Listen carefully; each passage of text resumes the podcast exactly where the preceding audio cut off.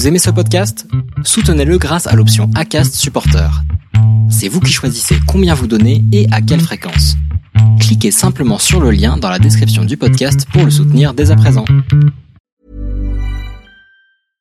Hey, I'm Ryan Reynolds. At Mint Mobile, we like to do the opposite of what Big Wireless does. They charge you a lot, we charge you a little. So naturally, when they announced they'd be raising their prices due to inflation, we decided to deflate our prices due to not hating you. That's right. We're cutting the price of Mint Unlimited from $30 a month to just $15 a month. Give it a try at mintmobile.com slash switch. $45 upfront for three months plus taxes and fees. Promo rate for new customers for limited time. Unlimited more than 40 gigabytes per month. Slows. Full terms at mintmobile.com. Allez, aujourd'hui, nouveau podcast, nouvel enregistrement, et c'est avec Thierry Corbarieux que j'ai l'honneur de réaliser cet enregistrement. On a été mis en relation avec euh, Simalp. Merci à eux de nous avoir permis d'enregistrer cet épisode. Comment vas-tu, Thierry, aujourd'hui?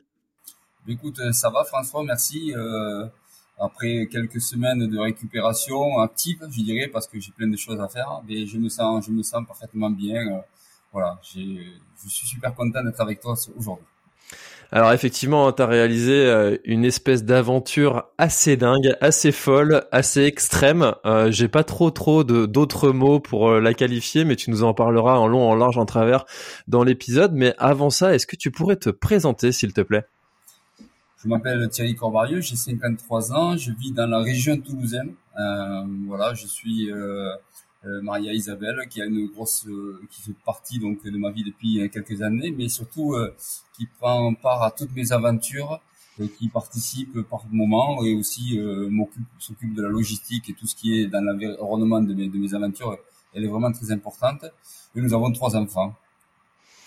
Super. Alors, euh, quel est le, le, lien au, sport que tu as eu euh, depuis euh, depuis toujours? Comment est-ce que euh, finalement ça t'est venu? Est-ce que c'est venu euh, progressivement? Est-ce que tu as toujours été attiré par les aventures un petit peu extrêmes? Raconte-nous le, la naissance du, du, sport dans ta vie.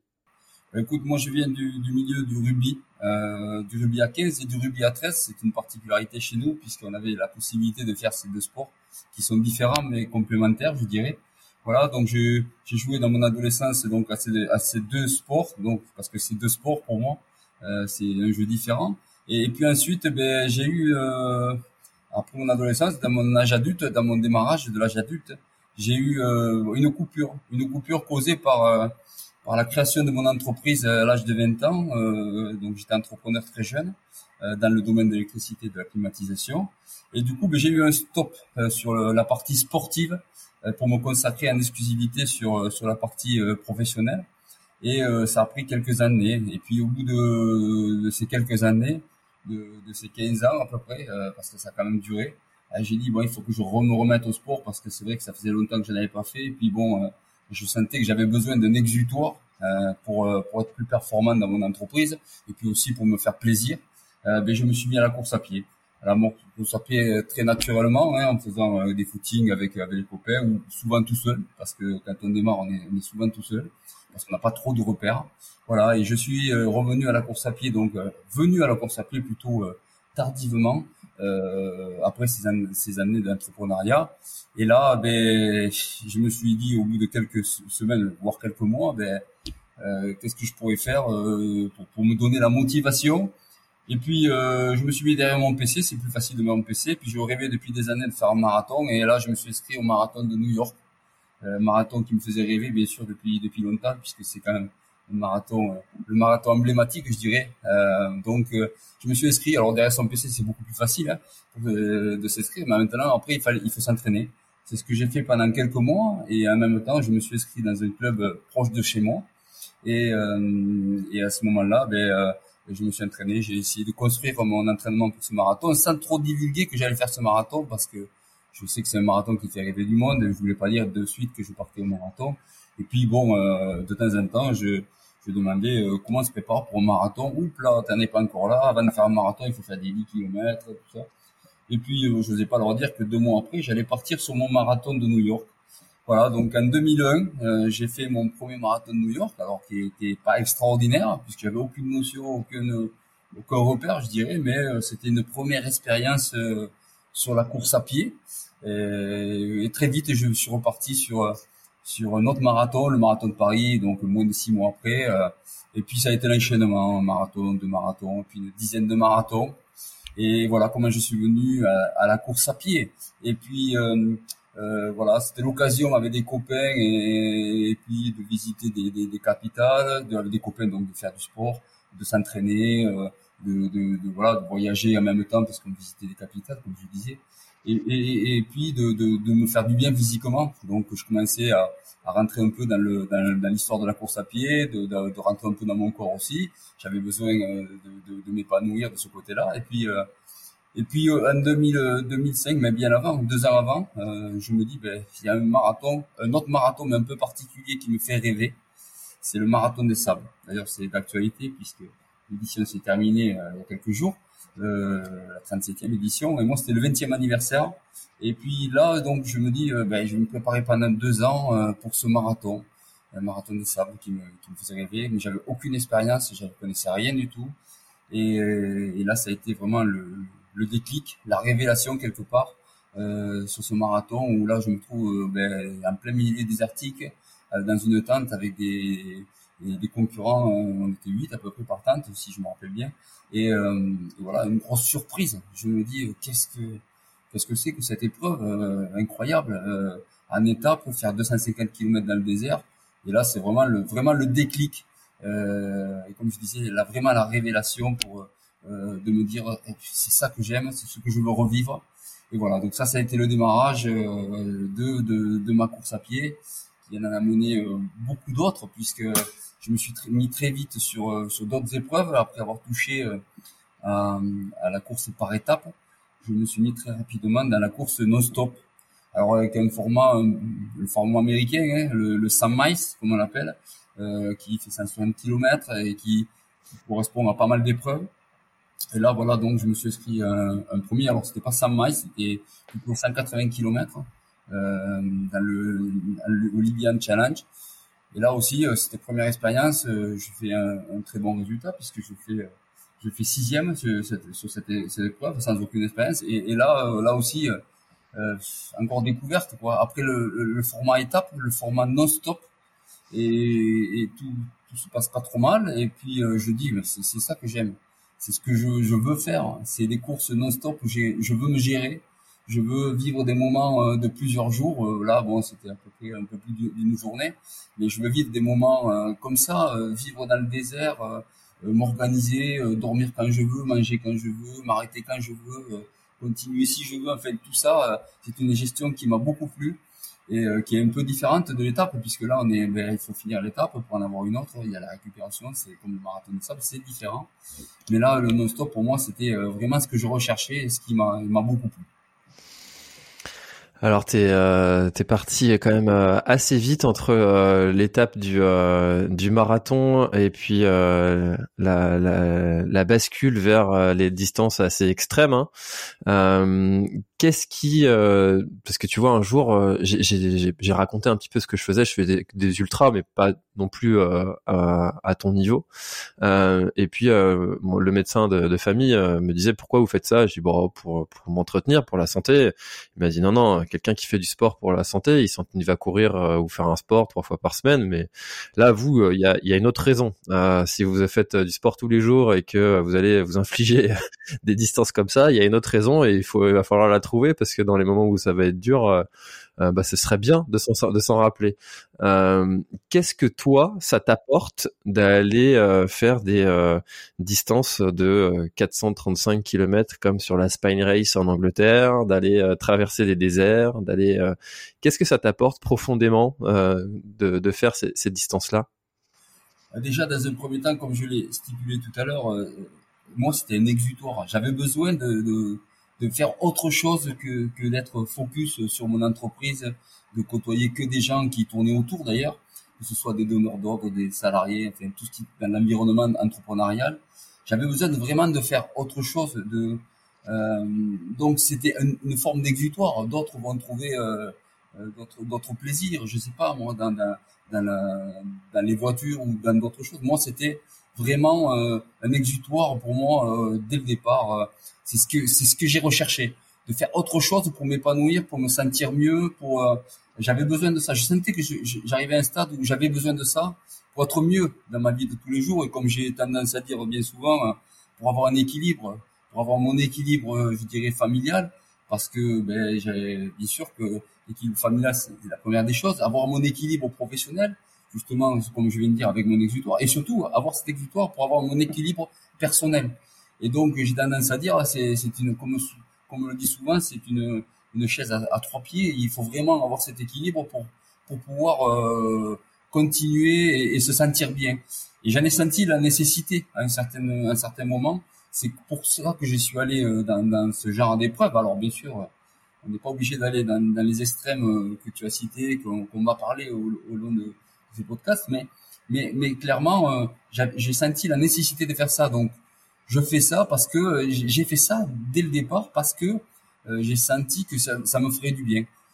Et ça m'a fait du bien. Ça m'a fait beaucoup de bien. Ça fait beaucoup de bien aux autres parce que, comme je te disais, j'étais focus sur, sur, sur l'objectif euh, seulement de, l'entreprise. Et, on n'est pas performant si on est euh, seulement un objectif. Le fait de m'épanouir dans, un autre domaine comme la course à pied, de rencontrer des gens différents, de, vivre des aventures, de d'être dans la nature, d'être voilà sur sur des objectifs compétitifs même, ben ça m'a fait du bien. Ça m'a fait beaucoup beaucoup de bien. Donc c'est ce que j'avais besoin et c'est ce que je recherchais.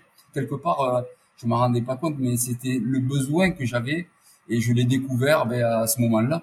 Je l'ai découvert au fur et à mesure et après, bien sûr, euh, un peu boulimique, je suis euh, comme ça. C'est un peu mon tempérament. Euh, quand j'ai quand j'ai quand je me sens bien et que ça marche bien, j'ai envie de vérifier toujours si je suis capable de faire autre chose.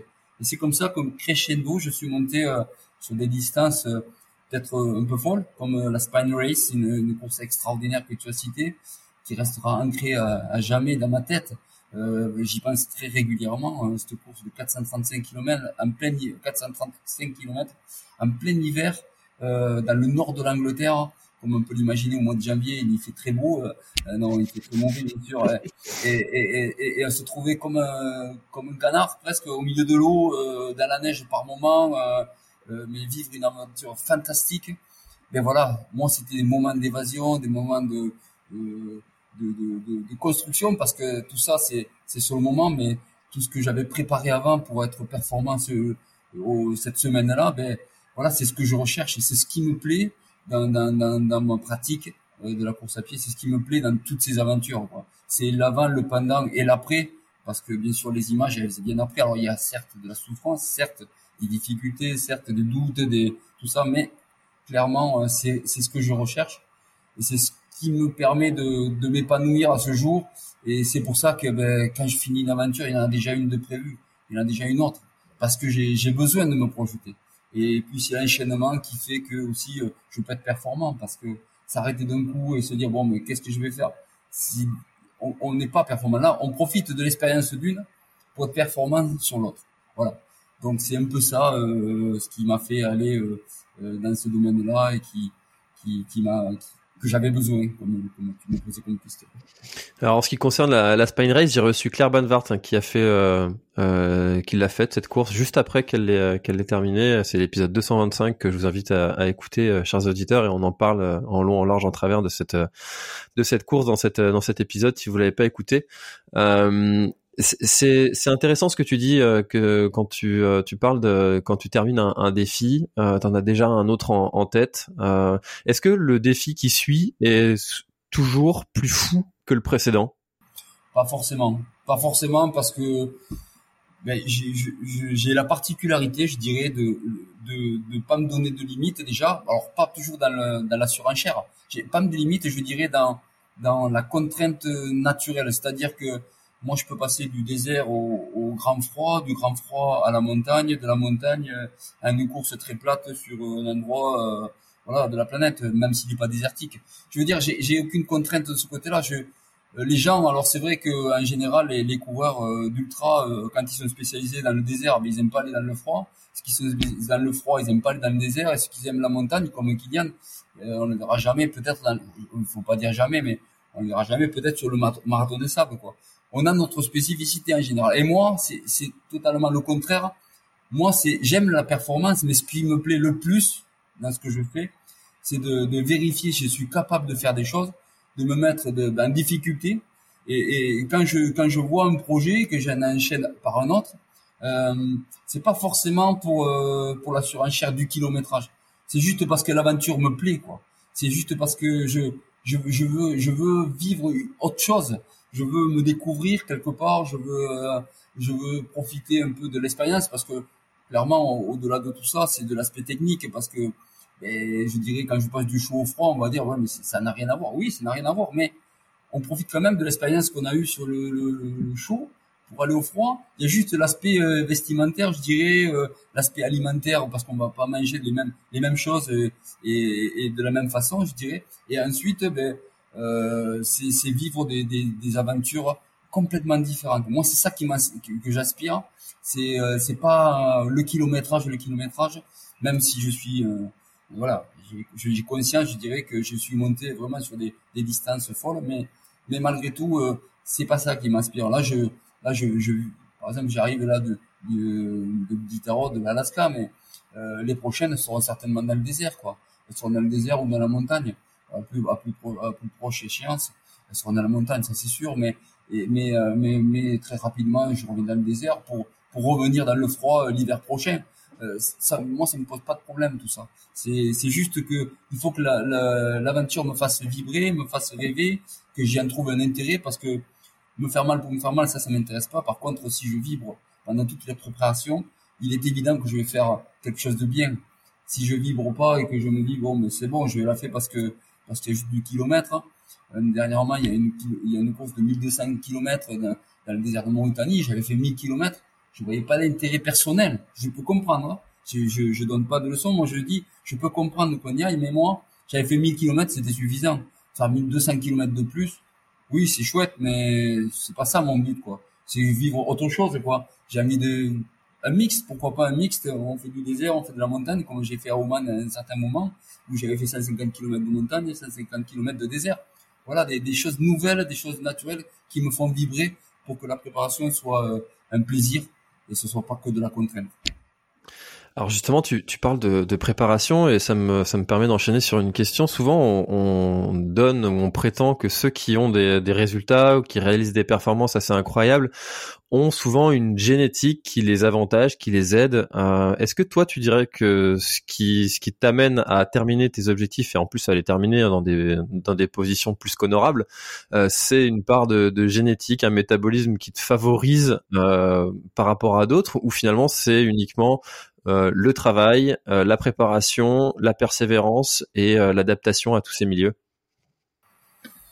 Je pense pas que génétiquement on soit prédisposé. Alors on a certes, certes des aptitudes, certes, mais je ne suis pas plus disposé génétiquement qu'un autre. Certainement plutôt que ma volonté de réussir est, plus forte que celle de, de m'arrêter.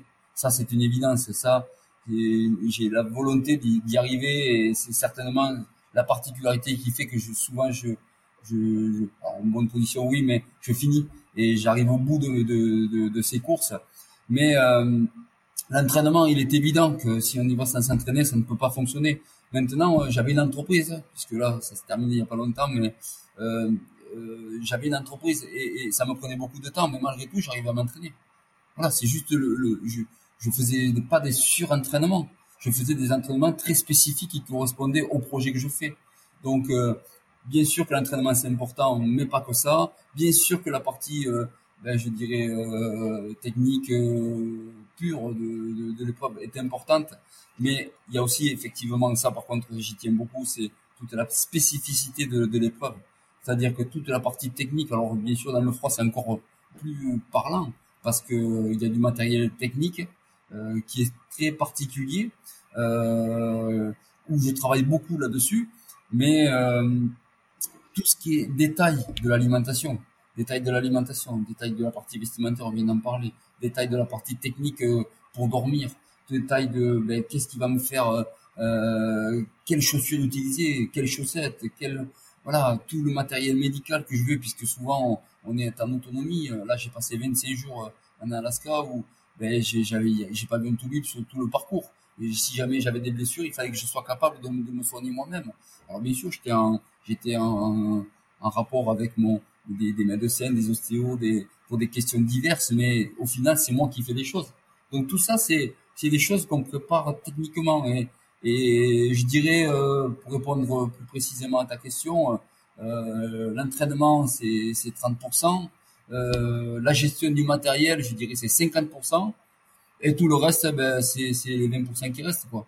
Euh, non, je pense pas. Je pense que faire, ça serait une erreur que de faire euh, là aussi, comme on parle de surenchère, de la surenchère d'entraînement pour arriver fatigué sur mes épreuves, c'est inutile.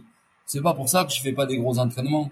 Euh, si je donne euh, mon volume d'entraînement, les gens disent, tu parles pas de surenchère, mais quand tu fais plus de 100 km, entre 100 et 200 km par semaine, euh, quand je suis dans des bien sûr c'est c'est énorme. J'en je, ai conscience.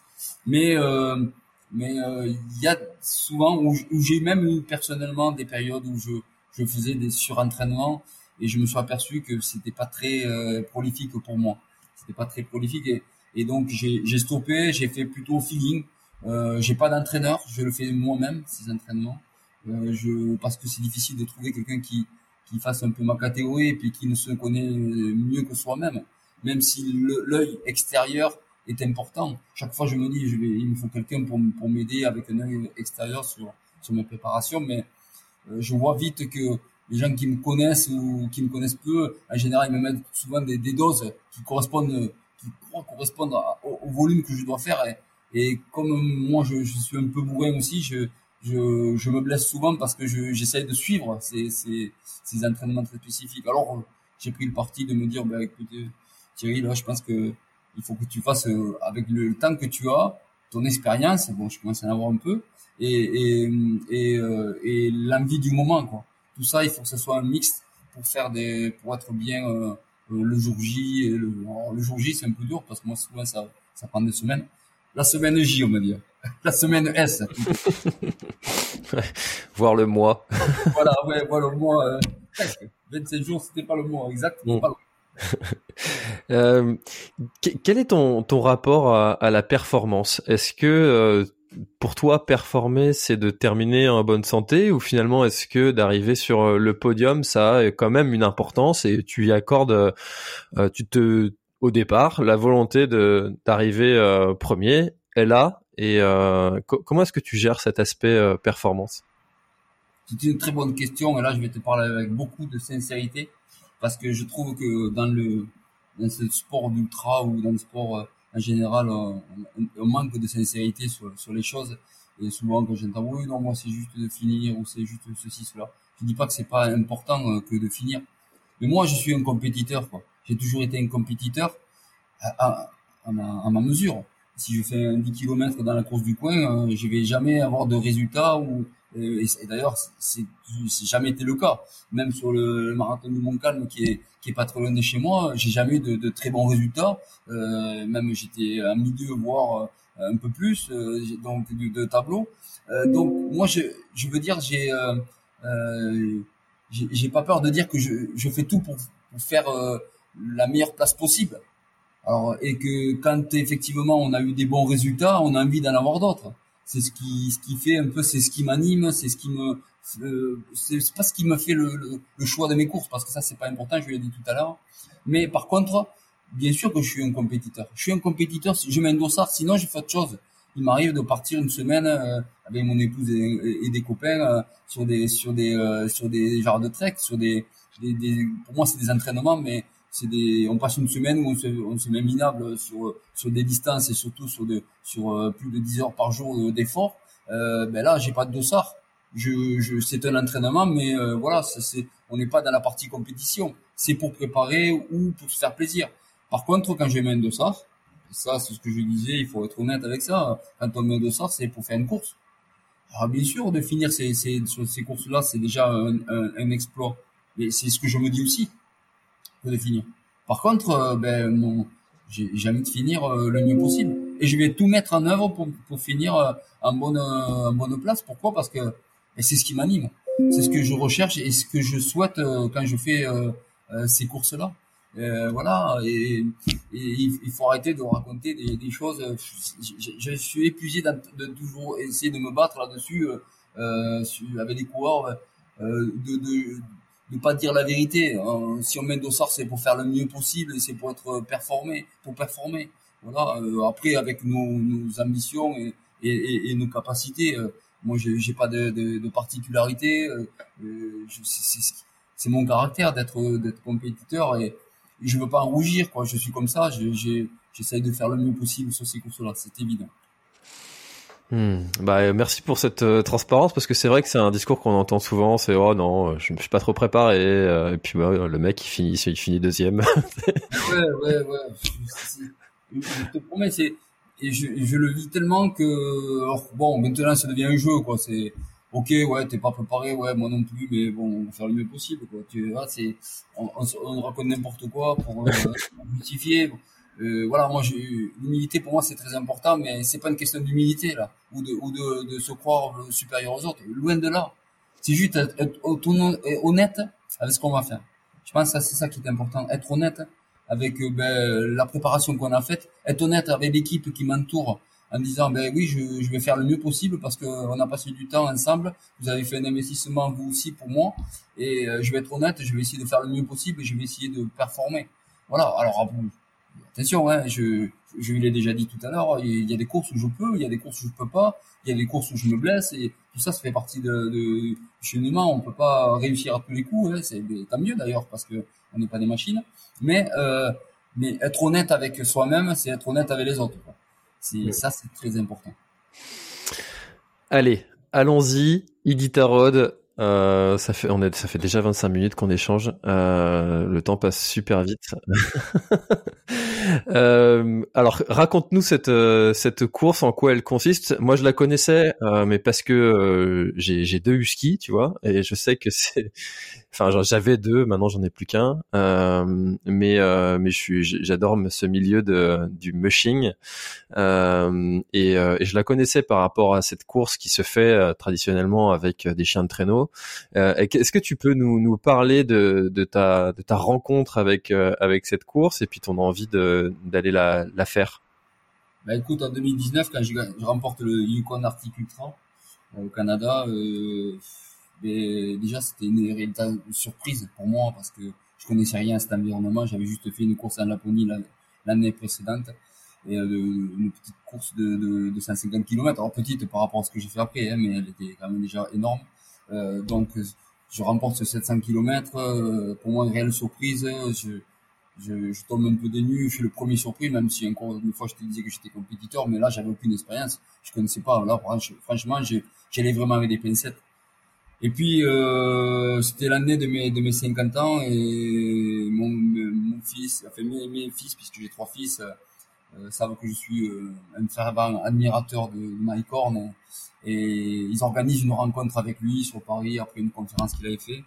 Et puis à ce moment-là, je, je parle à Mike et je lui dis voilà, j'arrive du Yukon, tout ça, et j'ai, et j'ai, euh, j'étais super content de faire ce, cette course, voilà, bref et me dit, mais Thierry, il faudrait que tu fasses euh, maintenant euh, l'Iditarod.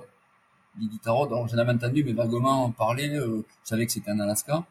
Et puis je commence à regarder, et puis bien sûr, bien sûr, Mike me dit ça, j'ai encore envie d'être encore plus curieux que je ne suis d'habitude. En rentrant, mais je regarde cette course, fait 1600 km. Alors déjà plus du double de ce que j'avais fait au Yukon, mais mais bon, 1600 km, suivre la trace des mocheurs comme au Yukon, pareil sur l'île Taron, Alaska. Euh, et là, tu as le droit de faire euh, ben, la totalité. Mais pour faire la totalité, il faut faire le 350 miles, c'est-à-dire le, à peu près 500 km, euh, pour pouvoir te qualifier et, prétendre à faire cette course. Puisqu'il y a seulement 32 permis, que ce soit pour les vélos, les skieurs et les, les, les, gens à pied. Il y a seulement 32 de permis par an qui sont des, des donnés pour, pour cette course. Donc, ben, écoute, je me suis inscrit au 350 miles. Avec le Covid et tout, ça a été un peu compliqué. J'ai pas pu euh, faire l'édition du 350 miles euh, l'année 2021. Euh, J'ai pas pu. Ça a été annulé. Et puis en 2022, ben, je, je, je m'aurais inscrit et puis euh, au-delà de, de, la remporter, c'était c'était pas ça l'objectif. Ben, je me qualifie, je me qualifie. Mais on est que 32, donc même si tu te qualifies, il faut aller très vite sur, sur l'inscription et c'est ce que je fais je me, je m'inscris très rapidement pour la pour la pour la 1000 miles donc 1600 km et cette course elle est elle est incroyable parce que on a le droit d'être sur le chemin, mais on n'est pas on n'est pas du tout attendu. Et c'est ça que j'ai trouvé de très particulier par rapport à tout ce que j'ai pu faire comme épreuve. Les épreuves, quelles qu'elles soient, qu'elles soient longues ou pas longues, il y a toujours quelqu'un au poste de contrôle qui t'attend pour, euh, ben, pour, pour le réconfort, pour te pointer, pour euh, te donner éventuellement à manger. Tout ça, c'est, c'est, t'es content d'arriver à ce poste de contrôle parce que tu as quelqu'un qui t'attend et, et, qui fait partie de la course et qui peut t'encourager. Fait, c'est, c'est un, un, cocon euh, qu'on, peut avoir souvent dans ces courses-là, souvent au 70-80e kilomètre. Et là, euh, ben il y a rien, il y a personne qui t'attend. Bien au contraire, on te demande même de te pousser euh, quand les mocheurs arrivent. Et là, c'était assez particulier parce que ça, je l'avais jamais vécu. Quoi. Arriver quelque part et tu dois te débrouiller euh, euh de, de, de, pouvoir euh, faire ton eau. Donc, on te donne pas d'eau, même si non, on te donne pas. Euh, ben, te débrouiller pour dormir. des fois, il y a une tente, mais c'est pas sûr. voilà, tu es vraiment livré à toi-même. C'est vraiment, c'est presque de l'expédition. c'est juste, tu as le droit d'être là, mais il faut que tu te débrouilles. Il faut que tu vives ton aventure tout seul euh, avec tes moyens et avec l'organisation que tu auras fait auparavant. Le seul moyen de, de, de pouvoir t'alimenter, ben c'est l'alimentation que tu auras envoyée par la poste sur les points euh, que l'organisateur t'aura donné, des adresses dans des petits hameaux. Des fois, c'est même pas des villages. Souvent, c'est des villages, mais des fois, il y a des hameaux et il faut trouver la maison qui correspond à l'adresse. Euh, c'est pas si facile que ça. Et, euh, et donc, c'était ça la particularité, c'est que vraiment, tu dois vivre une, une, aventure avec un grand A cette fois-ci, mais en totale autonomie. Quoi. Tu te, es vraiment sans assistance. Et le mot, il, il, a tout son sens parce que justement, tu n'as personne et tu dois te débrouiller de A à Z. Et quand tu as un problème, tu dois le régler toi-même. Et d'ailleurs, si tu as un problème de sécurité, euh, même si tu déclenches, euh, tu as peu de chances de, de, gens qui viennent. Donc, tu dois vraiment avoir une gestion euh, du premier au dernier jour. Alors, je dirais plutôt du 500e kilomètre à l'arrivée parce que jusqu'au 500e kilomètre, jusqu'au 350 miles, là, tu as quand même une organisation. L'organisateur, il y est. Par contre, tout le reste, c'est vraiment t'es à toi-même. D'ailleurs, tu vois personne de l'organisation, même pas à l'arrivée. Il n'y a même pas eu un mot à la fin hein, euh, de l'organisateur, même si depuis on, a pu échanger, mais à l'arrivée, il ne te félicite pas, il te dit pas c'est bien, bravo. Non, tu vois personne, tu dois te débrouiller. Et quelque part, euh, c'était encore une nouvelle expérience malgré toutes celles que j'avais pu vivre euh, avant. Ça que j'avais vivre m'a permis de, de, pouvoir appréhender ce genre de choses. Mais sincèrement, j'étais loin d'imaginer euh, les difficultés que j'ai pu rencontrer tout au long du parcours. Il y a des moments où on peut rester jusqu'à jusqu'à trois jours où tu, tu fais de cabane en cabane, trois quatre jours, donc de cabane en cabane sur le parcours euh, où là tu vois personne, tu vois juste de temps en temps. Alors quand les mûcheurs ils sont encore là, ben tu cette année il y avait 32 attelages, je crois, 31, euh, donc c'est pas beaucoup. Et euh, quand ils sont passés, ben c'est fini, hein. il n'y a plus personne, il n'y a plus de motoneige qui passe, donc euh, si neige par dessus, ben t'es obligé de mettre les raquettes. En fait, c'est vraiment une difficulté et j'ai pas choisi la meilleure année, même si c'était pas fait esprit. On dit souvent que j'ai fait esprit de prendre toujours les éditions les plus difficiles. Non, cette année, c'était pas le cas. Euh, l'édition, c'était la plus difficile, mais j'ai pas choisi, plutôt. Euh, je l'ai, elle est venue comme ça, c'est que cette année, c'est le côté sud. le côté sud, il est plus long, il y a plus de dénivelé, il y a plus de distance entre les villages, et il y a surtout le passage de la rivière Yukon, sur 200 km, qui est un congélateur à ciel ouvert, quoi. C'est, il fait, il fait très très froid, c'est tout euh, gelé dessous. Il y a beaucoup de vent, et du vent hyper dangereux euh, parce que ça fait un entonnoir. Euh, il peut, il n'y a pas de motoneige qui passe, donc euh, très peu d'amés. Donc si on n'est pas derrière les motoneiges qui ont balisé pour pour les mushers, ben c'est cuit. Il faut mettre les raquettes, c'est ce qui nous est arrivé. Euh, et c'est ce qui en fait la difficulté. Et puis la grosse difficulté, c'est qu'il y a 200 km sur cette rivière Yukon où il n'y a pas une cabane. Il n'y a pas un endroit où on peut se réfugier en cas de tempête. Donc c'était vraiment la particularité. Alors moi je me suis brûlé les deux paupières euh, cette année dans cette zone-là. Euh, d'ailleurs, ça me faisait deux œdèmes. J'avais l'impression d'avoir rencontré Tyson sur le, chemin. Euh, d'ailleurs, ça m'a beaucoup inquiété. Là aussi, j'étais en rapport, dès que j'ai pu avoir du réseau, j'étais en rapport avec mon tout but pour qu'il qui me rassure, en fait, qu'ils me disent qu'est-ce qui allait m'arriver. J'avais peur que ce soit irréversible. Et, j'avais pas d'expérience sur ces œdèmes au niveau des paupières. Et, et c'est vrai que ce, ce, cette rivière Yukon, on m'avait dit que ça serait la particularité, mais je ne mesurais pas la, vraiment l'importance ou la, la, dangerosité plutôt. Euh, et là, je l'ai vécu. c'était vraiment, vraiment, vraiment très difficile. Donc cette course, voilà, elle prend le, chemin des, des elle, euh, elle traverse toute l'Alaska. C'est quand même extraordinaire de me dire que avec ma luge de 26 kilos, j'ai traversé toute l'Alaska d'Anchorage à Nome, pratiquement le dernier village avant, avant Wolf, qui est le dernier, dernier village de l'Alaska. Euh, j'ai traversé toute l'Alaska, milieu sauvage, comme ça. Euh, c'était, c'est chouette de se le dire. Sur le moment, c'était difficile, mais maintenant, je me dis, mais Thierry, tu te rends compte quand même, t'as traversé l'Alaska. L'Alaska, euh, euh, 1600 km. Je, réalise maintenant, c'est un peu le, le bonheur de ces courses-là, c'est que sur le moment, on est dans la, dans le, ben, dans l'action, puis après, on est dans le, dans le rêve et le, le réalisme de ce qu'on a pu vivre. Et ça, je trouve ça chouette. C'est, c'est vraiment euh, génial. Bon alors, euh, il m'arrive parfois sur le podcast d'avoir euh, plein de questions à poser après euh, après que mon invité s'exprime. Mais alors là, j'en ai j'en ai peut-être 2000 qui me sont venus en tête pendant que tu parlais. il va falloir choisir. alors, quand tu pars sur ce genre de d'expédition, alors tu l'as dit, c'est pas ta première fois que tu pars sur une expédition en milieu polaire. quel temps te prend et comment tu t'y prends pour préparer euh, cette, euh, cette aventure, notamment sur euh, l'aspect matériel. Hein, et tu, tu l'as dit, Simal t'accompagne aussi sur, sur ce sujet-là. comment est-ce que tu t'y prends et quel temps ça prend de préparer un, une expédition comme ça?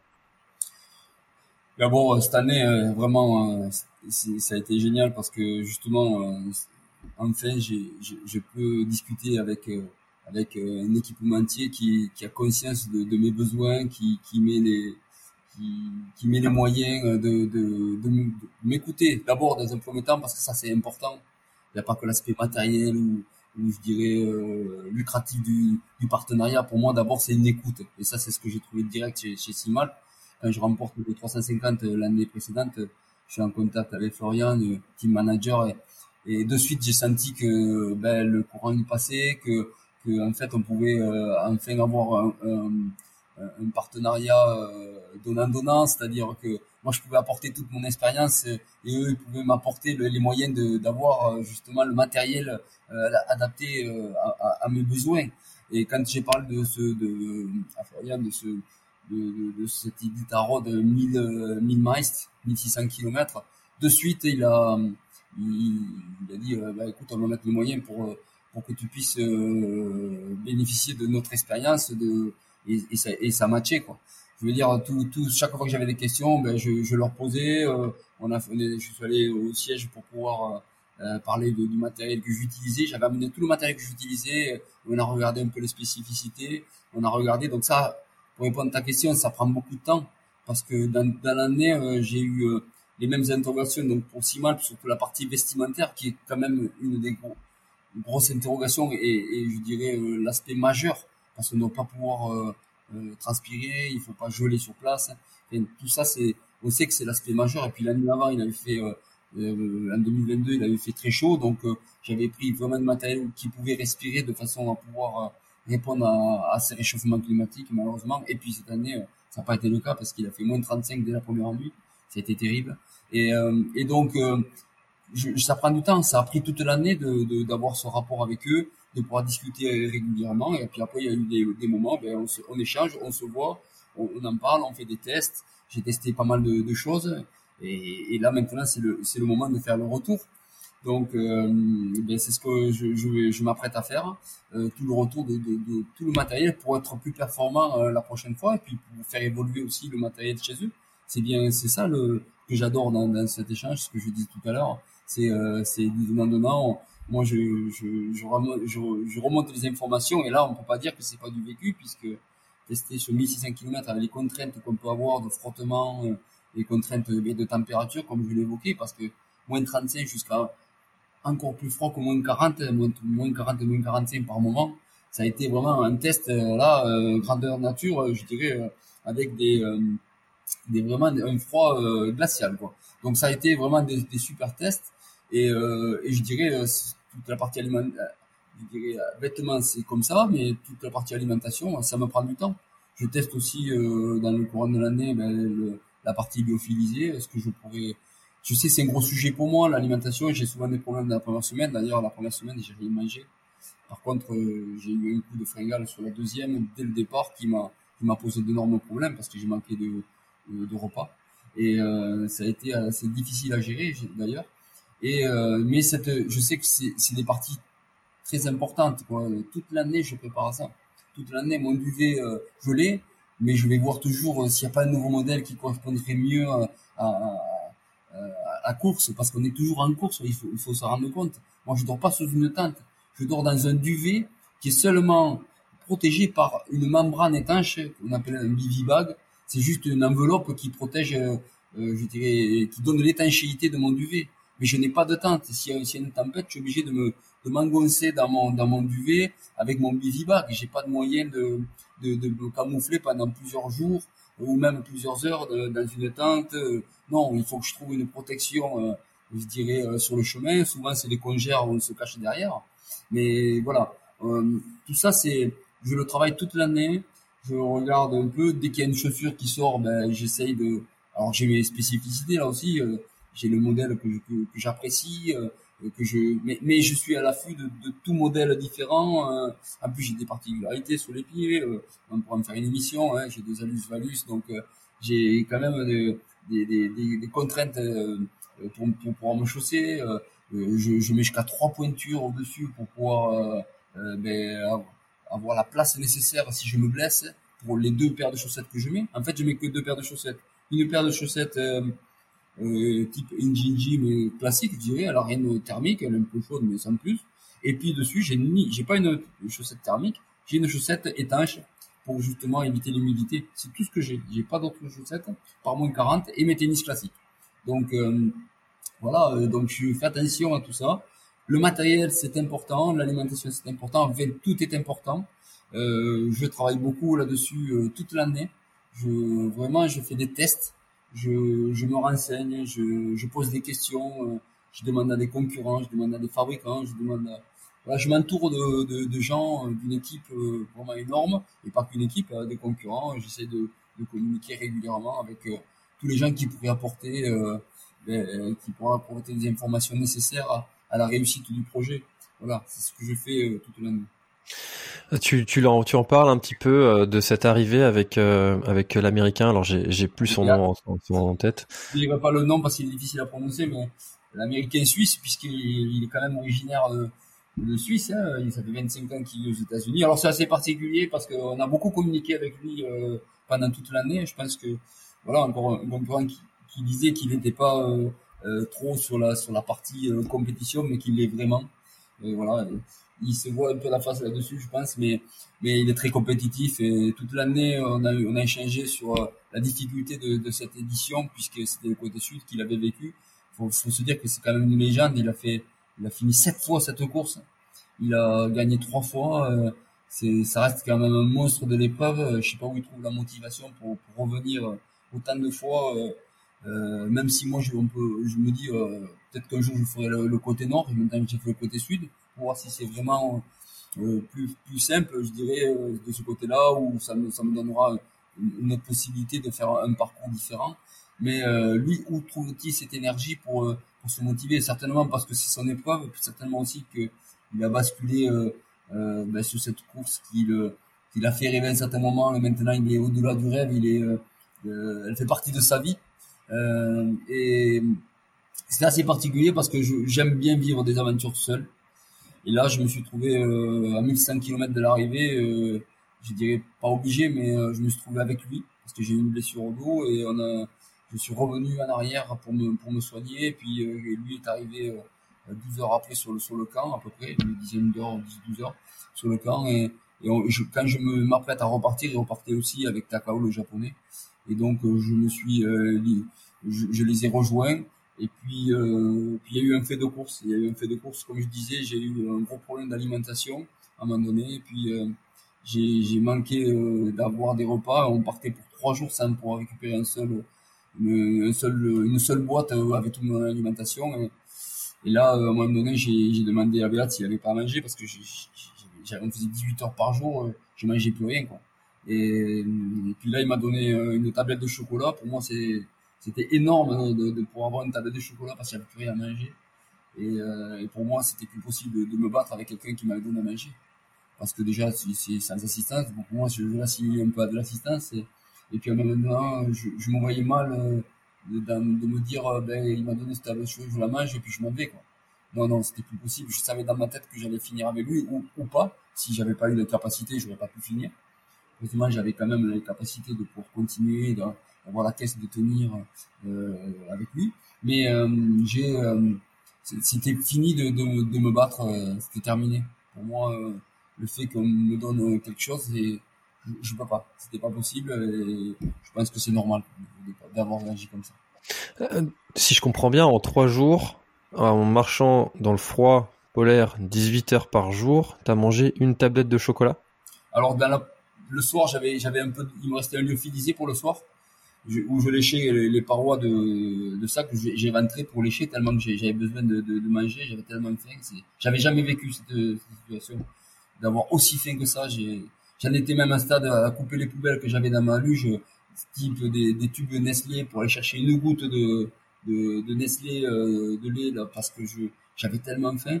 J'ai passé 18 heures avec euh, effectivement une tablette de chocolat. J'avais rien euh, d'autre à manger. Et le lendemain, j'ai eu une malheureuse barre pendant les trois quarts du parcours. Puis quelqu'un m'a donné aussi un petit peu à manger. Mais j'ai passé, oui, effectivement, 18 heures avec une tablette de chocolat le premier jour et le deuxième presque autant, mais pas avec une tablette de chocolat, j'en avais plus mais avec très peu à manger. Donc quand on sait qu'il faut 10 000 calories par jour sur, sur une course comme ça, euh, on voit un peu la déperdition euh, d'énergie que j'avais et, et, surtout ben, le risque que je prenais. Je savais que heureusement ça n'allait pas durer longtemps euh, parce qu'on a récupéré deux jours après le, mon sac le soir.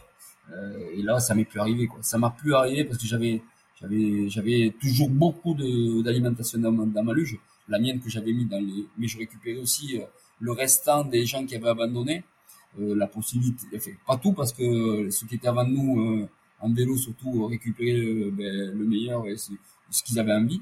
Et, et, ce qui restait, ben, je, je le répartissais dans ma luge pour ne plus vivre cette, cette, ce moment euh, de détresse euh, d'avoir faim. Quoi. Jamais j'ai vécu ça. Quoi. Jamais j'ai vécu une telle faim sur une course. Moi qui mange pas beaucoup, ben là, j'ai vécu ce que c'était que d'avoir vraiment très faim. Et, euh, et puis euh, voilà, donc j'ai euh, j'ai tenu jusqu'à ce que j'arrive à, à Iditarod, justement, le, le, poste de contrôle d'Iditarod. Et là, c'est fini. Chaque fois même que je passais dans un petit village, je récupérais à manger dans le, dès qu'il y avait une petite supérette, j'ai acheté quelque chose, même si j'en avais pas besoin. Quoi. J'avais tellement mal vécu ce, ce moment-là que ben, je voulais plus le vivre et je l'ai plus vécu d'ailleurs, hein, parce que je, je, mangeais à ma, à ma fin, on va dire, jusqu'à la fin. Et, à quoi tu attribues cette euh, cette erreur? Est-ce que c'était est-ce que c'est finalement est-ce que c'était vraiment une erreur? Est-ce que c'était un à quoi tu l'attribues et, comment tu le reproduirais pas? Oui et non, ouais, je sais comment je le reproduirais pas, c'est que oui et non, c'est-à-dire que à un moment donné j'ai pris juste ce que j'avais besoin pour les les deux trois jours que j'ai mais c'était trop juste. J'avais pris deux trois jours sauf que le, la première nuit, j'ai décidé euh, avec des Italiens puisque j'avais largement de l'avance, j'étais premier avec beaucoup d'avance donc j'étais avec les vélos, je même j'étais avec les, les, les, les vélos devant quoi donc je, ben, parce que j'avais pas mis d'être seul, je me suis arrêté un poste de contrôle à Tacona euh, très rapidement parce qu'on était dans une école, on n'avait pas besoin de bivouaquer, c'était sympa. Donc j'avais un jour de plus. Et plutôt que d'utiliser les, repas qui étaient à notre disposition dans cette école, j'ai préféré, pour pas les embêter, euh, prendre les miens. Donc déjà c'était une première erreur. Et puis après quand je me suis fait mal et que je suis revenu en arrière, j'ai encore utilisé une nuit de plus alors que j'étais parti et j'ai dû revenir un jour. Euh, donc j'ai pris encore de l'alimentation. Donc j'étais trop juste. J'ai fait l'erreur d'être trop juste. Et puis il y a eu deux faits de, de courses qui font que ben, j'ai eu un peu plus de temps sur le parcours euh, que j'avais estimé.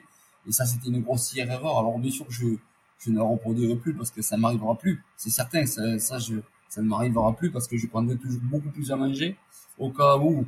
Et d'ailleurs, euh, Béat, pour, être franc, il, ça lui est arrivé aussi. Et, et, lui, il, prend deux, deux fois plus de ce qu'il a, a mangé. C'est pour ça qu'il a pu me donner aussi à manger par moment, donc on a pu échanger. Parce que justement, euh, ben, il avait, voilà, c'est, on peut pas se permettre de ne pas euh, manger sur ce genre de course, pas avoir assez de, nourriture pour pour euh, ben, pour répondre aux, besoins énergétiques, comme je disais, euh, pas loin de, de 10 000 à peu près hein, par jour, hein, parce que il y a l'effort, Et cette année, il y avait le froid. Comme je disais tout à l'heure, il faisait moins de 35 bien souvent. Et quand il fait moins de 35, ben, la, la, dépense, la dépense d'énergie, elle est, elle, est, elle est démesurée sur, pour arriver à se réchauffer, pour arriver à tenir. Et il faut pas, il faut pas perdre de poids très rapidement. Il faut vraiment euh, maintenir son, son poids ou, baisser, mais, mais euh, sur 25 jours, il faut pas que dans le, la moitié de course, on, ait perdu 10 kilos. C'est pas possible. Sinon, euh, ben, ça, on tient pas. quoi. C'est pas possible. Hmm. Est-ce que sur le sur le parcours, alors là tu nous racontes euh, une des, grosses galères quand même que tu as eu sur euh, sur l'aventure. Est-ce que avant de partir, pendant, est-ce qu'il y a des moments où tu as eu peur euh, de quelque chose et si oui, comment est-ce que tu as fait pour surmonter cette cette inquiétude, voire peur, voire presque même panique peut-être? J'ai jamais paniqué, mais j'ai eu j'ai fait une bêtise, je dirais je me dirais une autre encore, mais oui, mais sur ces parcours-là, j'ai tellement appris. J'ai fait des bêtises. Alors, en général, je suis assez cartésien, j'essaye de vraiment tout calculer au départ, mais là, euh, dans, la, dans la première semaine, je vous disais, j'avais pas mal d'avance, euh, mais je voulais toujours accentuer un peu l'avance, et, et, sur le, un, un, tronçon qui fait 130 km, ben, je me suis senti bien. Au 80e kilomètre, euh, je passe devant une cabane. Euh, la raison aurait dû me dire de, de, de m'arrêter à cette cabane, euh, dormir, elle était chauffée parce qu'il y avait des, vélos qui étaient avant. Euh, c'était suffisant par rapport à l'effort que j'avais fait de la journée, quitte à repartir plus tôt. Mais non, c'était 4 heures de l'après-midi. Je me suis dit, euh, Thierry, euh, continue. Tu vas pas t'arrêter à 4 heures de l'après-midi. Tu as le temps de t'arrêter. Si ce n'est que c'était pas la bonne nuit pour faire, rester dehors et pour faire un bivouac.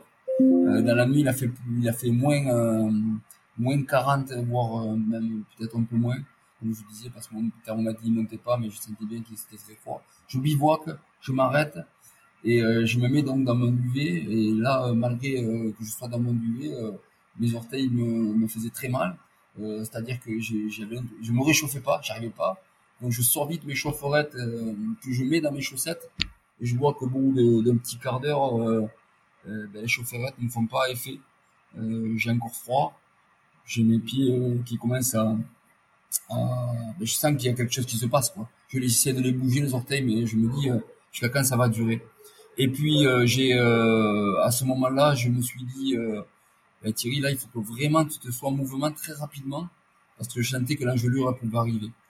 Ben c'est ce que j'ai fait quoi. J'ai remis, j'ai alors ça c'est aussi une dépense d'énergie. Il fait très froid. Si je me suis arrêté, c'est que j'étais très fatigué. Là j'étais vraiment épuisé même. Et je me dis là t'as plus le t'es fatigué, tout ce que tu veux, mais range vite tes affaires et remets-toi vite en mouvement. Je vous rappelle qu'on est, on est en tennis, quoi. Et, c'est ce que je fais, je range vite mes affaires, je me remets en mouvement pour arriver à, à réchauffer mes pieds. C'est ce qui s'est passé d'ailleurs, heureusement. Sauf que j'ai eu la, la double peine, je dirais. C'est que là, j'étais tellement fatigué que là, par contre, j'avais du mal à rester éveillé. Donc là, c'était un, un, long chemin de croix, une, une grosse galère je, pour les 50 derniers kilomètres, puisque là, non, même pas 50, puisque on était plutôt à, à 30, 35, 35 km de, du poste de contrôle de Nikolai. Et, euh, là, euh, j'en pouvais plus. Quoi. Tellement j'étais fatigué, j'avançais pas. Euh. Il y a le premier du 350 qui m'a rejoint, un Allemand. Euh, d'ailleurs, il était étonné de me voir devant lui, quoi, puisque j'aurais... Normalement, quand je suis parti, j'étais derrière lui. Je me suis trouvé, comme je me suis pas arrêté à la cabane, lui, il l'a fait. Je me suis trouvé devant lui. Et donc on a échangé un peu, puis il est parti et moi c'était un calvaire quoi. pour arriver à ce poste de contrôle. Tellement que j'étais fatigué, j'avais pas dormi de la nuit à cause de cet épisode de, froid et, et j'avais pas pu dormir. Et là j'ai fait une erreur quoi. J'ai fait une erreur donc j'ai eu peur pour mes orteils. J'ai pas eu peur plus que ça. J'ai juste dit bon mais je me suis posé les bonnes questions quoi. Là t'as froid, il faut que tu continues. Il faut que c'est, sinon ça va être dramatique. D'ailleurs, cette année, il y a énormément d'engelures, des engelures très sévères. Avait des gens qui sont tombés même dans l'eau la première nuit, qui ont perdu leurs dix doigts, quoi. Et euh, je l'ai, l'avais jamais vécu, j'avais entendu des histoires, j'en connaissais plein sur les engelures. Par contre, là, je l'ai vu. La première nuit, quand je vois euh, euh, ben, ce, ce, ce, ce cycliste euh, qui regardait ses dix doigts qui étaient noirs, je suis pas un grand spécialiste des engelures, mais quand j'ai vu comme ils étaient noirs ses doigts, j'ai bien compris que c'était que, que, ça allait être difficile pour arriver à le sauver quoi. Et j'ai appris quelques temps après par Béat qui, qui, qui les avait perdus.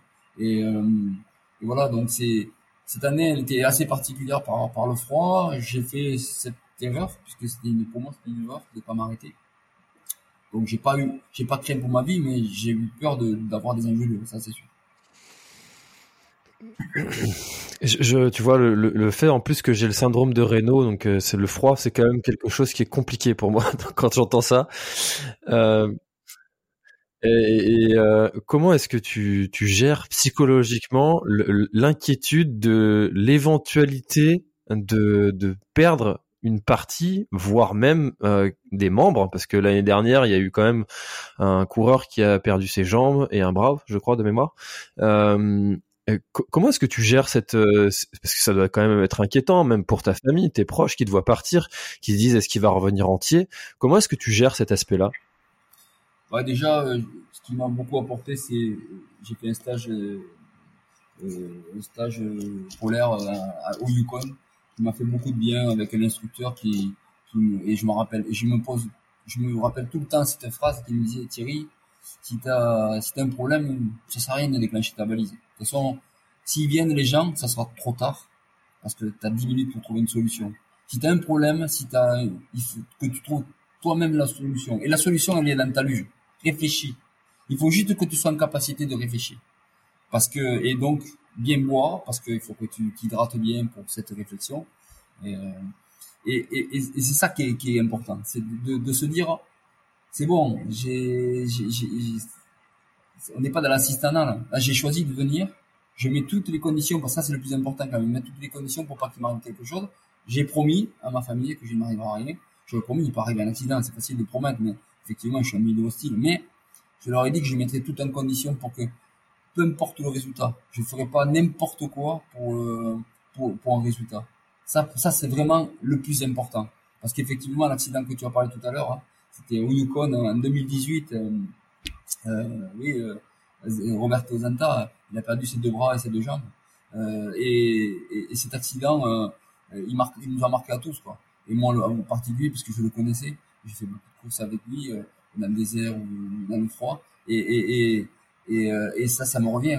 J'ai pas mis de revenir euh, comme ça, ça m'aime. Moi. Ça, c'est pas l'objectif. L'objectif, c'est voilà, vivre dans un milieu naturel, me mettre en conditions difficiles et d'arriver à, à, à, me surpasser, mais mais mais pas au détriment de ma sécurité. Ça, c'est très important. Donc j'ai tout dans ma luge. J'ai tout ce qu'il faut. Si vraiment j'y m'arrive, je tombe dans l'eau, il faut que je me déshabille très rapidement, que je fasse un feu. Tout ça, ces procédures, je les ai appris et, je, et reste ancré dans, dans, dans, dans vraiment dans, dans, mes procédures s'il m'arrivait quelque chose. Maintenant, et oui, et puis comme je disais pour ma famille, puisque c'était aussi la question, je l'ai prévenu, je leur ai dit que je, je ferais attention et euh, ils, ils, commencent à me connaître, ils commencent à voir un peu. Euh, alors peut-être au début quand je leur ai dit, ils étaient un peu sceptiques parce que bon, ils savaient que j'avais pas d'expérience, mais maintenant ils ont vu quand même que je négligeais pas la sécurité, que que chaque fois ça se passait pas trop mal et que je qui peut me faire confiance. Donc ils sont ils sont quelque part rassurés. Euh, ils voient aussi euh, ils suivent le, le parcours puisqu'on a tous une balise donc ça quand ils me voient en mouvement mais ils sont contents surtout pour ma mère parce qu'elle suit aussi et donc elle elle, elle se dit ben, elle me dit quand tu rentres moi je suis content quand je te vois bouger quand tu bouges plus ça m'inquiète un peu mais quand tu bouges ça va donc euh, ben voilà ils suivent à leur façon euh, chacun la course et c'est et voilà, donc c'est quand même des courses très engagées, ça c'est sûr. Maintenant, ben, je profite encore une fois de, de, de l'expérience que, que j'ai pu vivre. Et cette année, ça en était encore une encore plus grande expérience.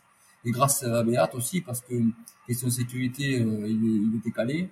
Euh, moi aussi, j'ai la météo, c'est quand même un, un, point très important. Euh, moi, j'étais en rapport avec des, des, copains de Météo France qui me donnaient des, des informations euh, dès que j'avais du réseau. Et Béat avait aussi euh, un téléphone satellite où il était en relation avec son épouse pour avoir ben, les, les, les, résultats des stations à proximité d'où c'est qu'on passait pour savoir ben, si c'était le moment de passer, pas passer. Tout ça, ça se fait pas au hasard. Quoi. On fonce pas, on n'est pas des têtes brûlées. On, on réfléchit, on, on use le, de l'expérience de, de, certains, on, on, on, utilise les outils à notre disposition pour arriver à, à trouver des solutions et surtout de s'engager si, si on peut s'engager. Et si on peut pas, ben, on attend. On se met dans une cabane comme Takao il a fait euh, le japonais qui a fini trois jours derrière nous parce qu'il il est tombé sur une tempête et il a fallu qu'il reste dans une cabane pendant, pendant plusieurs jours. Voilà, c'est très important. On, va sur ces, types de courses pour, pour vérifier, pour vivre de belles aventures, mais pas à n'importe quel prix, ça c'est vraiment très important. Alors dans les milieux extrêmes comme ça, c'est là aussi on voit euh, les, les effets les, les, plus marquants et les plus francs de, de des dérèglements euh, climatiques. Est-ce que euh, toi tu as pu le constater directement euh, avec peut-être des, des, au niveau des animaux, des paysages qui, qui ont changé? Est-ce que tu as constaté des, des dérèglements? L'année dernière, clairement, il a fait très froid, très chaud, très chaud. C'était c'était c'était incroyable. Il a fait il a fait moins 5, euh, moins 10. Euh, tout le temps, il a fait une fois moins 20, mais c'était vraiment qu'une nuit. Et euh, là, on a vu que, on appelle ça des overflows. pour nous, c'est des, passages d'eau. des fois, on avait des rivières qui n'étaient pas du tout gelées. Il a fallu mettre des, des types water, des, des bottes pour traverser les rivières en plein hiver. Alors que cette année, elles étaient gelées parce qu'il faisait moins 35. Donc on voit effectivement le dérèglement depuis quelques années. Ces courses-là vont, vont, ils vont avoir du mal à, à, continuer quoi où il va falloir changer de parcours où il va falloir c'est très difficile parce que ben, on voit bien que ben, ça touche euh, sur ces courses-là, mais dans les populations aussi.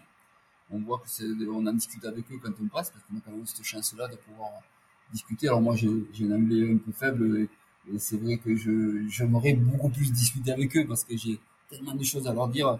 Comme tout l'entendez, je suis bavard, mais je suis assez frustré d'ailleurs de ne pas pouvoir discuter de ces choses-là qui vivent au quotidien. Mais je vois bien, pour le peu que j'ai pu parler aussi avec eux, que ça devient un problème vraiment majeur parce que ben, c'est important pour eux de. on voit que les, les ours polaires descendent de plus en plus. D'ailleurs, il y a eu un très grave accident en début d'année à Walls, le village que je parlais au-dessus de Nantes, où il y a un ours polaire qui a dévoué une, maman et sa, fille, alors qu'ils ne devraient pas être là. Quoi.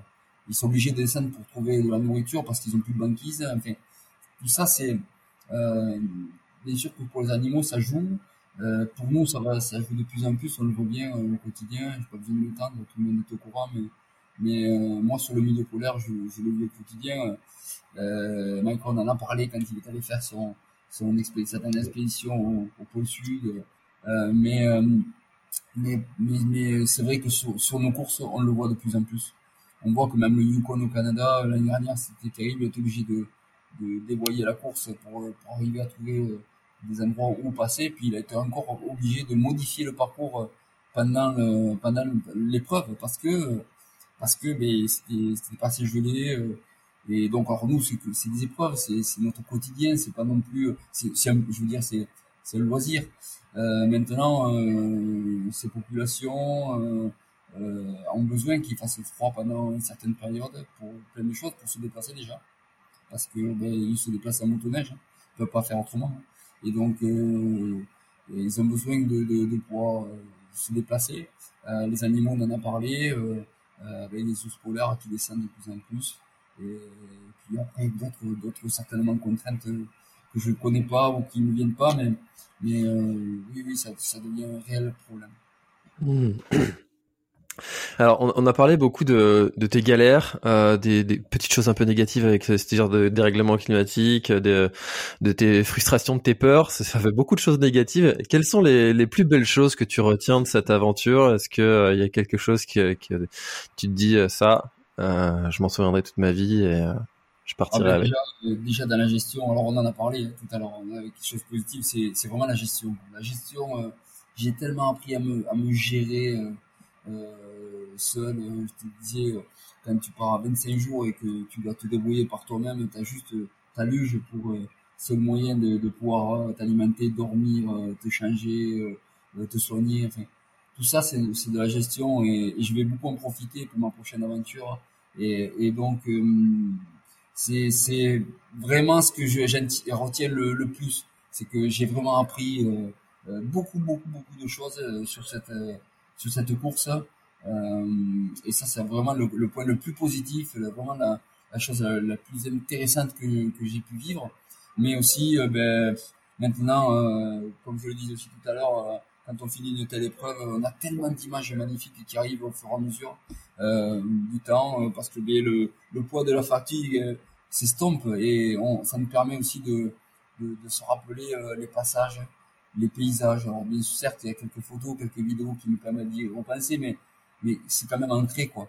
Euh, même des, des, cabanes, des cabanes magnifiques euh, au milieu des forêts euh, que je me rappelle, je rentre, tout était en bois. C'était un cocon avec un, un poêle à chaque fois qu'on alimentait. Il fallait souvent couper le bois d'ailleurs après 18 heures d'effort.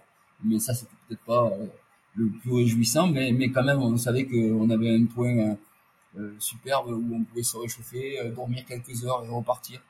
Et quand on y repense à tout ça, en se disant, ben, dis donc, dormir quelques heures, repartir, sur le moment c'est difficile, mais oh, c'est génial parce qu'on se sent vraiment vivant quoi, quand on, est, fait de telles épreuves.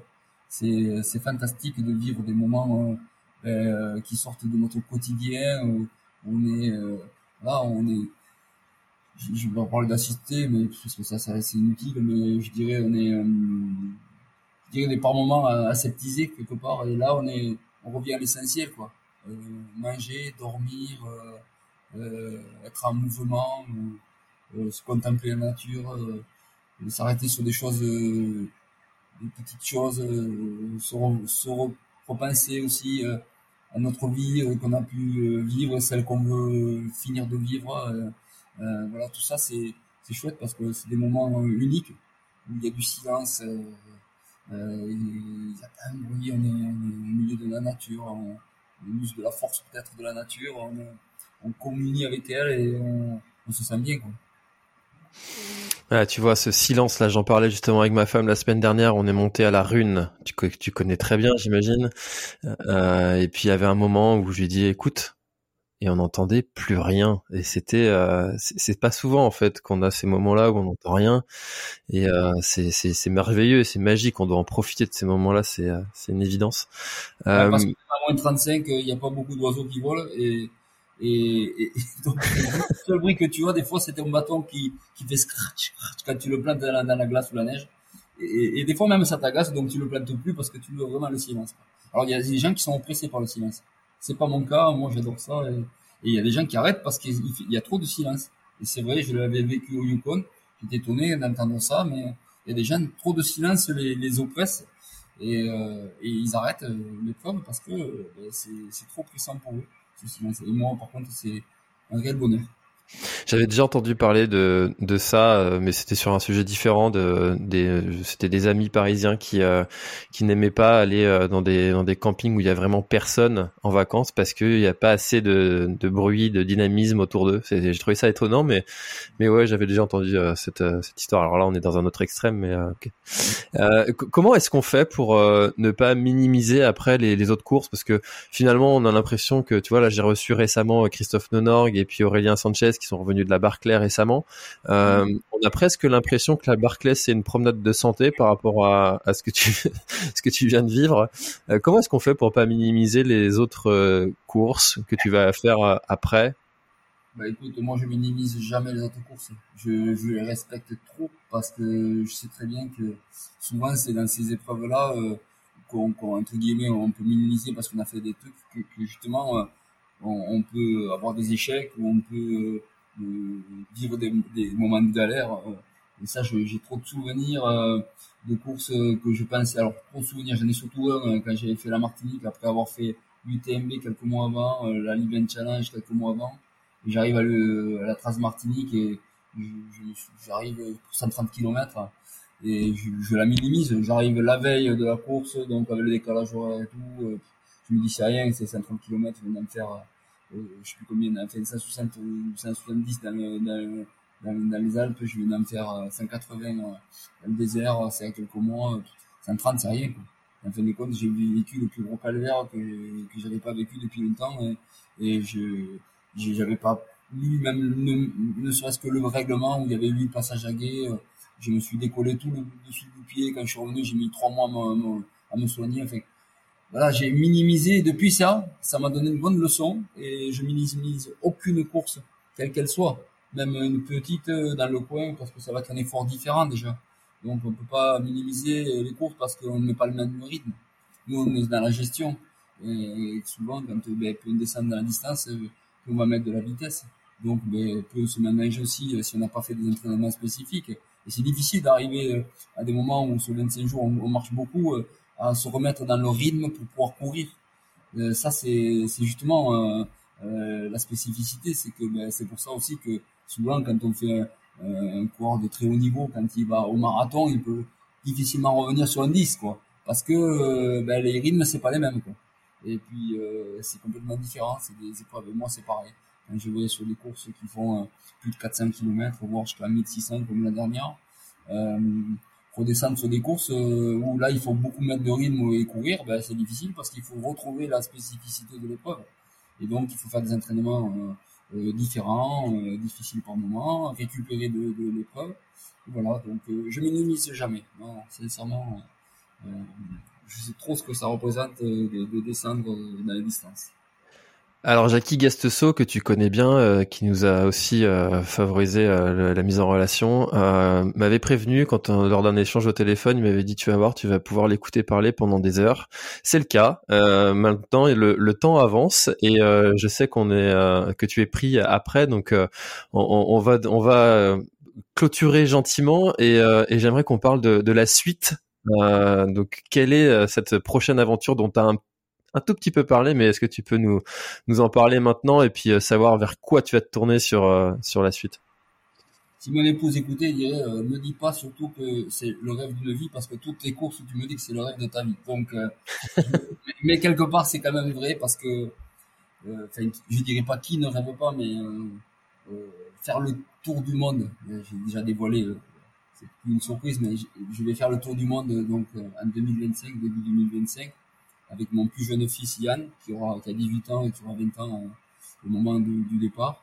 Et, et ça, c'est vraiment euh, ben, le rêve, quoi, de, après avoir fait toutes ces compétitions, euh, euh maintenant vivre en tant que être devenu vraiment un aventurier, parce que moi on me dit que je suis un aventurier, et c'est vrai parce que ben, parce que je vis des, des aventures, mais celle-ci va être quand même une des plus longues, certes, mais une des plus belles parce que je vais la vivre au départ, je devais partir tout seul, et puis euh, euh, voilà, mon fils a émis l'envie de, de venir avec moi. Au début, c'était un peu difficile parce que c'est une responsabilité d'un, et, deux, c'est quand même euh, difficile de se dire que fait, je suis habitué à, être souvent seul, et, je l'avais prévu comme ça. Mais bon, maintenant, je suis tellement heureux de, de pouvoir vivre ça avec lui, avec quand même un aspect difficile de, de, de sécurité. Enfin, surtout pour la particularité quand même de, ce tour du monde, puisque à partir de la place du capital de, Toulouse, on va aller jusqu'à Cadix, donc en Espagne, en vélo de route. Euh, on va essayer de, avec une assistance sur cette partie-là, euh, pour essayer de, de, mettre un peu de rythme, hein, parce que c'est l'objectif aussi, de faire 200 km par jour à peu près.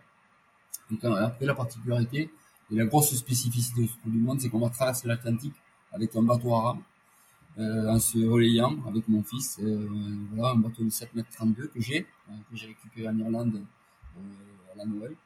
Et avec une cabine à l'avant pour dormir, avec toute la partie matérielle, et une cabine à l'arrière pour tout ce qui est alimentation et matériel très spécifique qu'on utilise un peu moins. Voilà, donc ça c'est, on va avoir à peu près entre 70 et 80 jours de mer, enfin, ça dépendra des courants. Et pour finir en Guadeloupe, euh, c'était vraiment un objectif d'aller en Guadeloupe parce que euh, Yann d'abord a son parrain guadeloupéen, donc euh, c'était quand même très important d'y aller pour lui, pour moi aussi. Et, puis voilà, je, ça va être très difficile parce que je connais rien du tout à la mer, à l'océan, et, je, je connais rien à la navigation. Et pendant ces deux ans, un peu moins maintenant, je vais devoir me préparer, je vais devoir euh, faire ce qu'il faut pour, pour, réussir ce projet. Et comme c'est la grosse particularité, ben, il va falloir qu'on travaille beaucoup le, la navigation, euh, tout l'aspect sécuritaire, tout ce qui est euh, technique. Euh, voilà. Donc il y a plein de, de, stages prévus, il y, a, il y a une équipe qui est en train de se constituer. Euh, voilà, c'est un projet euh, pharaonique, je dirais, dans, dans, dans, tous les domaines, que ce soit sur le partenariat, sur tout ce que je venais de citer, tout l'aspect technique, l'aspect sécuritaire, l'aspect bateau. Et pas que, parce qu'il faut pas négliger le vélo. Hein. Le vélo, euh, une grosse partie va être euh, un, vélo de route euh, pour aller vite, avec une assistance. Pour les États-Unis, par exemple, ça va être de Miami à Seattle, pareil, avec une assistance pour aller le plus vite possible sur les 8000 km. Mais après, on, rentre, tout le monde rentre. Nous, on va finir le, le parcours avec Yann de, de Ulaanbaatar à Mongolie pour aller au Kazakhstan, Ouzbékistan, Turkménistan, revenir en Iran, monter sur la Turquie, revenir en Europe et revenir sur la place du Capitole. Donc là, c'est une grosse partie qu'on va faire en gravel. Euh, voilà, donc très un, mode minimaliste, je dirais, avec très peu de, de matériel, euh, et essayer de, de, pouvoir communiquer aussi avec les gens qu'on va voir. Ça aussi, c'est le but. communiquer avec les gens qu'on va voir, communiquer avec, on essaie de, on va aussi, on a un projet pédagogique avec les écoles. ça, ça nous tient beaucoup à cœur. on est en train de le finaliser. On en aura plus dans quelques temps quand ça sera finalisé, mais le but, c'est un échange positif entre les écoles et les enfants. Euh, et nous, on soit le fil conducteur de, de cet échange euh, en, en venant sur place voir les, les gens. Et, ça, c'est vraiment un projet qui me tient vraiment à cœur et qui est bien aussi d'ailleurs. Et, et voilà, donc on va vivre une très très belle aventure, une très très belle expérience. Et, je pense que y aura des moments difficiles, certes, comme dans toutes les aventures, mais euh, je pense que ben, aussi bien Yann que moi, on va ressortir grandi. Lui, pour vivre sa vie d'adulte, de, jeune homme, euh, euh, ça va certainement lui forger euh, un état d'esprit. Et moi, ben, pour avoir des souvenirs immuables et pour aussi vivre, parce que malgré demain, j'espère vivre encore de belles aventures, ça va me forger aussi un gros mental pour le reste et puis surtout vivre ben, le rêve d'une vie. Quoi tu vas lui transmettre euh, ta passion de l'aventure extrême et puis toi à ton tour tu vas flipper en regardant euh, sa petite euh, son petit point GPS qui bouge plus. c'est ça.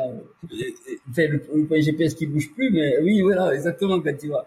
Ouais, ouais, mais c'est vrai qu'il me dit ouais, plus ça va, plus j'aimerais faire ce que tu fais, mais écoute, tu as le temps. Déjà, on va vivre déjà cette belle aventure. Après, le reste, tu verras. Euh, continue à jouer au rugby comme tu le fais et, applique-toi déjà dans, dans, ce domaine parce que c'est un beau sport. Mais, mais après, tu, tu, c'est toi qui verras. Bon, c'est sûr que c'est d'être de l'autre côté de l'écran, ça risque d'être différent.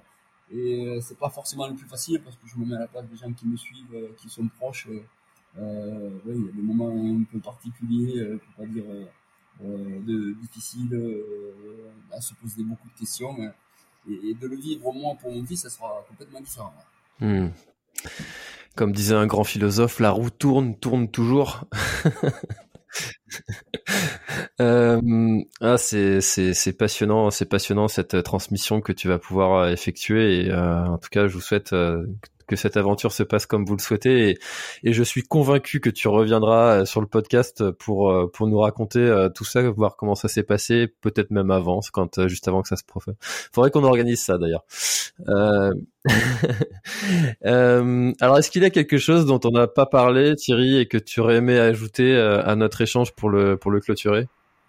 Non, on a fait le tour, mais comme euh, tu l'as vu, je suis très bavard, donc euh, je peux partir sur plein de sujets et ton format me convient d'ailleurs pour ça parce que euh, ben, c'est avec beaucoup de spontanéité qu'on parle et sans préparer les choses et, ça c'est chouette parce que ben, écoute ça, ça libre ça laisse libre cours à, à tout ce que j'ai envie de dire sur le moment. Donc ben non on a, on a plein, plein de sujets hein, mais on pourrait parler, euh, j'ai fait tellement de choses que je, je, pourrais parler des heures et des heures de d'autres courses qui sont aussi passionnantes, comme la Spine Race qu'on a évoqué, comme, comme le Yukon, comme les 1000 km en Mauritanie, euh, comme plein de, plein, plein de courses qui me, que j'ai eu la chance de vivre.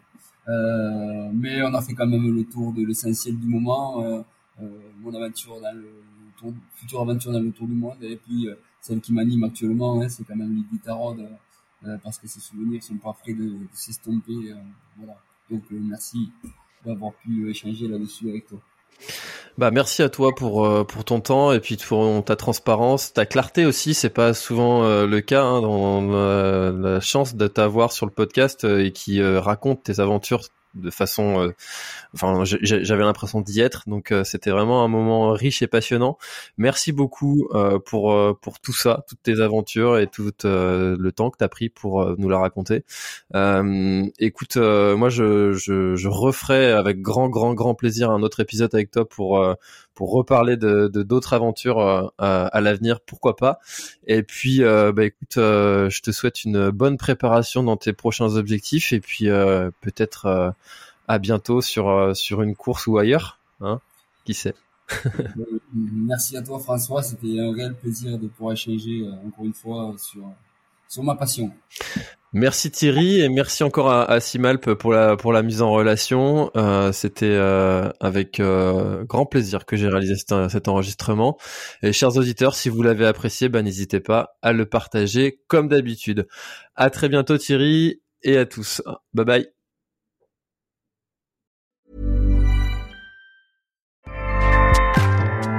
Acast powers the world's best podcasts. Here's a show that we recommend. Hi, I'm Jesse Cruikshank. Jesse Cruikshank. I host the number one comedy podcast called Phone a Friend. Girl, let's phone a friend. Not only do I break down the biggest stories in pop culture with guests like Dan Levy and members of InSync, I do it with my own personal boy band singing jingles throughout. Because it's my show. It's your show, girl. New episodes of Phone a Friend Yeah. drop Thursdays wherever you get your podcasts. So work it, girl. Yeah, work it. Okay, that's enough. Acast helps creators launch, grow, and monetize their podcasts everywhere. Acast.com.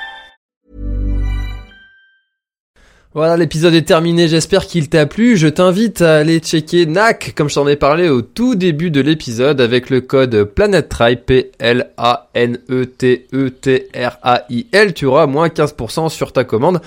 Et moi, je te souhaite un très, très, très, très, très bon footing, très bon trajet. Bref, ce que tu es en train de faire, je te le souhaite un très bon. Allez, à bientôt dans un prochain épisode. Bye bye.